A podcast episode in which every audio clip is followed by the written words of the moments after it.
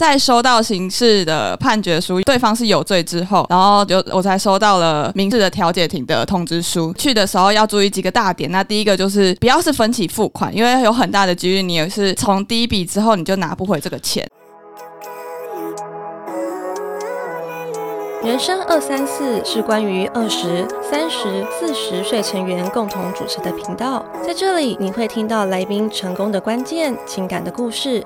你应该要听我们的节目，生活中的十字路口、鸡零狗碎，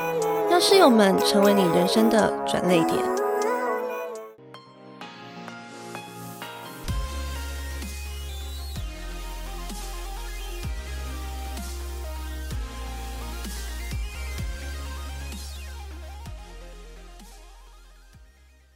大家好，欢迎收看《人生二三四》诈骗特辑下集，下集上一集大家有看吗？有啊，我有看，我就在里面，我看了好几次呢。我告诉你，我们这次有真的有收到蛮多的反馈，难得我们的 YouTube 有那么多的回复跟那么多的私讯，然后主要大家都是很有戚戚焉，因为原来我们的生活周遭有这么多的人被诈骗。他们都说怎么不早点录？然后我就骗了。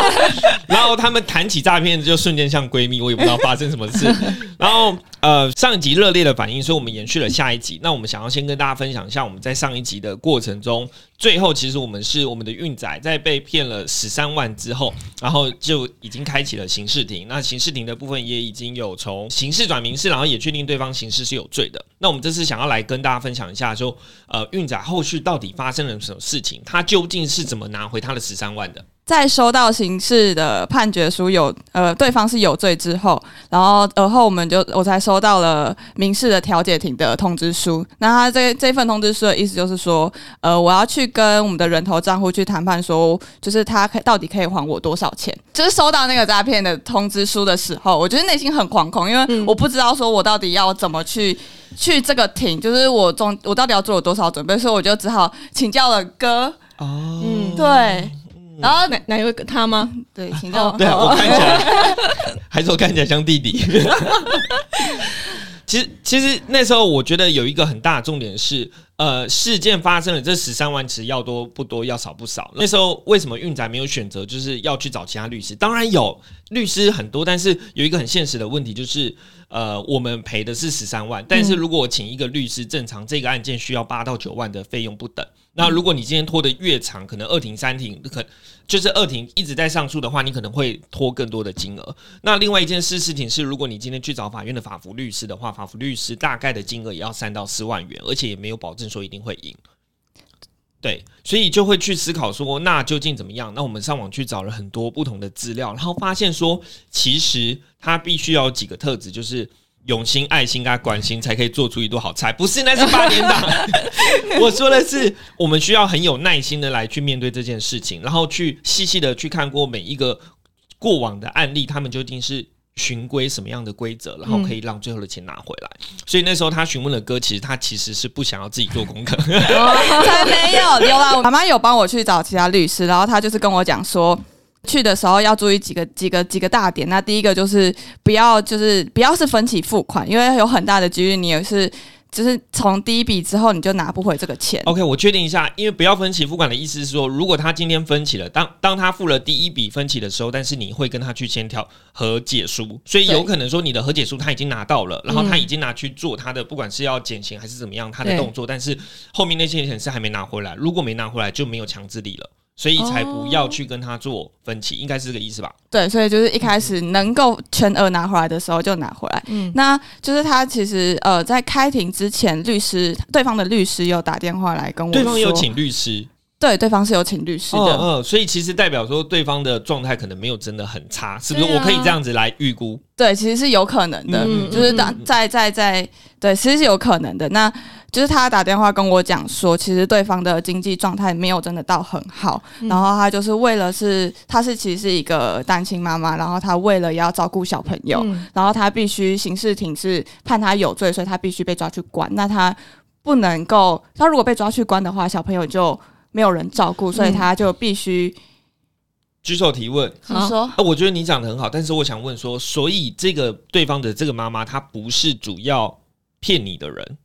他是，嗯，他他不是被骗的，不是他不是骗你的人，他不是打电话的给你骗。对他不是他他不是打电话诈骗集团，他其实只是一个人头账户。OK，嗯嗯嗯哦嗯，所以所以呃，他是一个受害者，对，所以他嗯不是骗你的人，他没拿到你的那十三万，但是他成为了人头账户。对那怎么样可能会成为人头账户？通常会成为人头账户的人有几个特性，第一个，他有可能最大的根本原因就是因为他缺钱。他缺钱的时候，他可能从呃网页上啊或有时候 Facebook 的广告上面看到有那种就是借存折，哦，或直接跟你借印章跟存折，对然后我每个月给你多少钱？对他都会说可能价码都不说，我也不知道，反正都可能几万块钱每半个月之类。然后他就会说，呃，因为我们他会以正当的理由去跟大家讲说，我可能公司有大笔的资金需要洗，钱的。对，我可没有说，就是需要有很多呃存折这样子，然后他都跟你说，那而且是免担保啊，无风险。那有时候有人就是可能因为真的生活有困难啊，想说就有点狗急跳墙，想说好，那我就去，然后不知不觉就被骗了这样子。嗯对啊，OK，嗯。所以最主要大部分都是因为缺钱。可是我之前就是我上一集是有提到，也有可能是因为你可能会想要去做一些小额借贷，对。然后小额借贷可能就是说哦比较没风险啊，或或者是分期比比较容易，不用嗯。那个审核那么严格，那就会比银银行还就是轻松的去贷到这样款项，也有可能会成为就是诈骗集团的人头账户选项。对，还有一个原因是因为他有可能他没有正职的工作。因为你没有正式的工作，你的银行的流水不好看、m a y b e 银行都不愿意借你钱啊。但其实那应该是说他没有就是被调列薪资。不代表他没有工作，他可能今天是在夜市工作，那他可能赚的也很多，但是他因为没有固定的银行认列收入，所以他如果需要借贷的话，他就会选择非银行体系的对借贷公司。，他可能没有固定的流水，每个月每个月进来。所以其实要非常小心的，因为我要是不小心把我的账户跟印章给别人，然后我看似是正当的理由下，但事实上我可能变成人头账户。对他怎么骗你？他就是跟你说，哦，我可能需要检查一下你的存折，请你把你的存折跟印章，你用可能用 iPhone 的那种交互的代码，然后寄到他们公司。但是其实你知道，有时候 iPhone 的那种交互变，你看不出来就是对方真实的姓名跟地址。嗯然后你寄给他的时候，他就会说：“哎、可是因为我们还要检查一下，因为你存折进去要密码嘛，嗯你可以把密码改成我们提供给你的密码，或者是你把密码写在一个小条条一起放进去。嗯等到他收到这个东西的时候，他都会把你赖封锁。，OK，然后你再也找不到这个人。可是你的存款、你你的存折簿跟印章都在他那边，然后他也知道你的密码。所以即便没钱，那个存折户还是非常有价值，对啊，他可以拿那个东西去做，你知道，就是可能诈就是骗的事，骗运仔。对骗运仔。我没有被骗到啦，这但是是那个人头账户被骗到。哎、所以其实他们的心思很缜密，虽然我们有点出戏了，但是你看哦，他今天先拿到一个人头账户，然后他开始诈骗别人，诈骗运仔，然后运仔一把钱汇到人头账户的时候，他立刻请车手去提钱，对所以在你报案还没成功，可能三十分钟内，然后车手就已经把钱提了，然后他就带着钱跑走了，然后接下来有问题的人是人头那位单亲妈妈，对，因为人头账户他不知道。不知道他的账户真的去被做，而且有一个点，他今天这个账户，假如说他今天骗了运仔，然后运仔去告他，那假如我今天是是被用了人头账户，我是不是就要到案去解释？对。可是他如果今天骗了一百个人，我都得去开庭一百次，，嗯，对。然后如果要请律师，可能就要请一百次。哦，那那很贵，那感觉。我觉得有一点很不合理的，就是我们发现什么情况吗？发现一个最最大的 bug，就是嗯。受害人跟受害人彼此之间要去角力，谁要拿回那笔钱，然后最后得利的是诈骗的那一个人。对我人头账户一毛钱都没有拿到，然后我还要还给他钱，对，但是谁叫你要变成所以这件事情真的很 bug，就是呃，被受害人跟受害人之间互相角力，然后诈骗者就是逃之夭夭。可是这样的事情又行之有年，身边的所有朋友几乎都是这样子。嗯像什么王同学私讯我们说，哦，他被骗了两万块，哦然后另外一个王同学的同学，他被骗了二十万。嗯那天啊，就是原来这些事情一直在我们身边发生，然后受害人跟受害人彼此之间去角力。那如果你今天刚好遇到一个愿意还你的，然后如果不愿意还你的，其实你也受害，然后受害人也受害。为什么？因为他刑事有罪，然后他民事又有罪，嗯然后他的银行被冻结。为什么？因为如果你今天去跟他要钱，他银行被冻结住了，他也不能去上班，因为嗯上了班前。钱就会被强制，那就是一个恶性循环。对啊，然后如你有可能会因为一个人头账户，你后面都没有办法正常的工作。对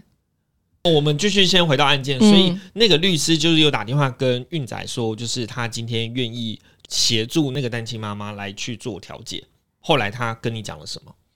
后来他就是就是问我说有没有办法，但我就是觉得说，因为不确定说他的他告诉我的这个故事到底是不是真的，嗯有可能他只是想要骗我，然后就是不想要还那么多钱。嗯然后，所以我就是觉得我应该不能那么心软，就是先跟他讲说，我还是觉得我那是我应得的钱，那是我就是上学的学费，那是我自己赚来的，然后就是那也是我辛苦所得的，那我不想要损失这十三万，我还是希望我可以全额拿，然后不希望有分期付款。嗯那其实对方律师也没有真的很强硬的跟我讲说，就希望可以减减减少金额。嗯那他就说他会跟对方去调调调解看，就是付这个全额这样子。嗯那其实这件事情就是。就是等我我接收到这个律师的电话的时候，其实我非常的紧张，因为我不知道是说我当天如果去调解庭的时候，到底会发生什么样的事情。嗯就是有可能他这通电话是打来，就是警告我说，就是叫我那天一定要对全，啊，就是准备要战斗。那他嗯他他虽然他的他的语气是就是 跟我讲说，他的语气表态就是希望我们可以就是互相放软，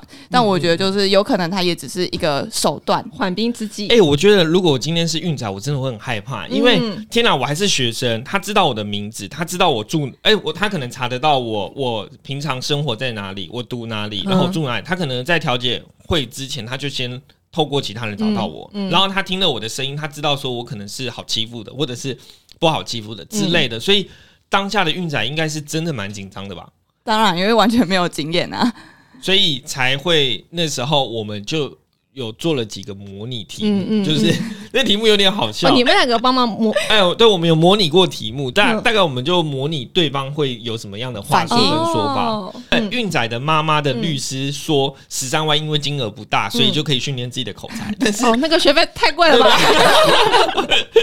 我是有点不太理解，说哦，十三万训练口才，嗯，这个律师平常很会教我。OK，我们大概模拟了六个题目，就是如果当人头户。因为他第一个输点就是他也不是自愿被骗的，嗯他也是受害者，然后他真的没有那么多钱，如果调解金不高，他还不出来，那大家也只是拖着，可能会恶诉，然后一直在往上去，然后大家时间可能会拖更久。一个诈骗案可能十万块，可是可能拖三年，嗯那对谁都没好处。对那他就会说，那你是不是也减半？我也愿意付出一点，大家可以就是和气生财。嗯但是这样子相对对运仔而言，运仔是无辜的啊，这十三万是真的他的学费，他还是一个大学生，嗯。对啊，所以这像这种情况，然后还有对方就是刚刚有提到了，他说他有小孩要养，他没有办法被关，因为刑事是其实是需要去被关的，所以哦。小心哦，人头户是有可能会被关的哦。嗯。对对对，所以他不可能被关，所以他不能被关，他就说哦，所以请高抬退手，让小朋友平安长大。嗯。但是换一个角度想，就是运仔的妈妈对运仔的妈妈而言，运仔也是小朋友啊，对啊那也是他小朋友啊。对啊那如果今天就是这位单亲妈妈，她的小朋友被骗了，那他会做怎么感想？嗯亲情公式，对，亲情公式就是有有一般的公式，亲情公式，然后还有就是说，那他真的很有诚意，他也从头到尾表现出诚意。看他就跟你说，我一下子没办法还出那么多，那我分期，那你会不会心软？你有可能会心软，你有可能会签了调解书，嗯你有可能会让他拿调解书，然后去跟法官说，就是呃原告或者是就是受害者已经就是原谅我了，那可以减轻我的罪行吗？嗯嗯。嗯但是减减轻罪行之后，他可能后面也没有还。对啊，就不会得到目的，对对对对，就是这这样，然后就是大家可以看参考这个题目嘛，嗯，然后甚至他可能就是情绪勒索，他说我就还不出钱，我就烂命一条。对啊，你要是继续逼我的话，我就去，当然，那这样对谁都没好处。嗯。然后最后一个，他也可以是返回来攻击运仔说，嗯。就你一个学生而已，嗯。然后你可以被骗那么多钱，然后代表其实你是有能力的，可是嗯。我是担心，我是需要抚养小孩的，那我会被骗人头，一定是我被迫很多的无奈。那是不是可以，就是你这个有钱的状态这，就情绪勒索了吧？这也是情绪勒索，可是对方可能会出很多招，嗯对，所以我们大概就先模拟说，哦，如果对方用亲情公式，嗯我们要怎么回应？嗯哼哼，对你最有印象的回应是哪一个回应？最最后一个吧，因为你说就是如果他情绪勒索，你说你一个学生你可以拿那么多对啊，但是因为他刑事庭就已经有先请律师了，所以表示他可能手上真的也没有真的那么缺钱。哦。或许是说他是一个就是过去金流也庞大的人，嗯。所以他其实很有就是生活水平，但他可能是现在的状态比较不好，不代表他没有这个能力可以去运作这样子。对。嗯，所以其实，在那个当下，我就是内心很挣扎，因为很相信他所他所说的故事，但是、但是又觉得得说他那些故事其实都是有可能被推翻的。嗯嗯所以说，就必须你当当时候你要去参加调解庭的时候，你就必须要武装自己，就是让自己就是不能那么软弱，嗯那么心软，去可能被他们达成目的。OK，、嗯对，所以到还没调解庭，就是我们已经脑袋想过很多画面。很多剧场。我们回顾整个调解庭的过程嘛。那天是爸爸陪我一起去的，然后在进去调解庭之前，就是我先去了厕所，然后爸爸先进去。好低调。不是我们要有情绪铺陈 OK，欢这在铺陈中，对对对。对。然后反正就是爸爸先进去听律师，就是阐述了一遍，就是可能他的状况，然后他也跟我们讲说，就是这这一次的出庭费他其实没有算钱，因为他也觉得就是单亲妈妈她真的就是生活过得很辛苦，然后经济真的有情况，但是他其实那天就是已经桌上就是已经放着放着一包对放着一包纸袋，然后他就是说这边就是你被诈骗的全额，嗯然后我今天就放在这边，我就是希望。希望这这些全额会还给你，但希望你帮我写一张陈情书。然后那张陈情书的意思就是说，他再去打刑事庭的时候，他可以把这陈情书递给法官，然后跟他讲说，他其实真的是无辜的，然后他也很有诚意，很有诚意的不想要被抓去关，因为他真的有小朋友。嗯，他先把诚意拿出来，就在这边。对对对，嗯对，然后所以我们就当下其实是很顺利，完全刚刚讲的那些奇奇怪怪的沙盘推演，完全一个都没有我用们到就是前一天、前两天，然后我们那时候还因为我。不在同一个城市这样子，然后那时候还就是在那边打，就是说哇这一题要怎么解？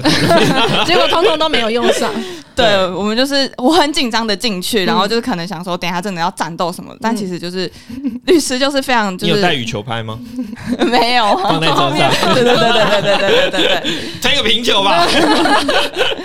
对，然后反正就是事情其实非常顺利的就结束，他就是可陈情书就是我也就是跟他讲说。OK，就是你的条件我 OK，我接受，嗯然后我就写了澄清书这样。然后因为其实，在进去之前，爸爸有先听他们说，然后他也觉得对方很有诚意。然后他出来找我的时候，他就跟我讲说，他觉得就是对方真的经济状况好像没有那么好，希望我可以从这笔钱拿一点点出来，然后就是还给对方，然后就是不是不能说还给对方，因为那本来嗯就不是对对对对方的金额，应该是说就是嗯一个红包化解大家的不好的事情这样子。对，嗯然后就希望可以再拿拿一点钱出来，然后嗯就在那个当下，我也就觉得就是说，所以爸爸是叫你留两万，是不是？没 那也拿太多了吧？对，然后就是在走出去的那个时候，我就是有真的就是拿了一点要给他，嗯以表示支持。就是我也是觉得你很辛苦，然后嗯身为一个单亲妈妈，那我想要拿一些钱，就是虽然就说这笔钱可能是造成纠纷的来源，嗯但我还是觉得就是希望可以。减轻他一些些经济负担，嗯这样子，但他就是抓着我的手，然后就跟我讲说，就是他他觉得就是我也是受害人，然后他是自己身为一个妈妈，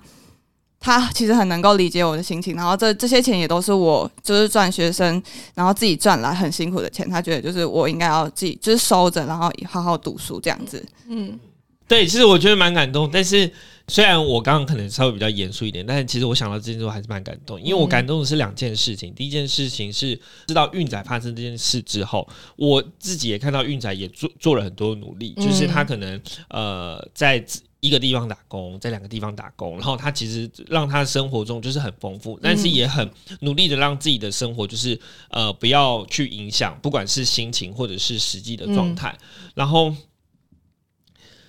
第二件事情是，就是今天对那位单亲妈妈而言，运仔真的也是一个孩子，对，所以当他今天就是他他选择了用最好的方式对待这个孩子，我相信他自己对他孩子也会是。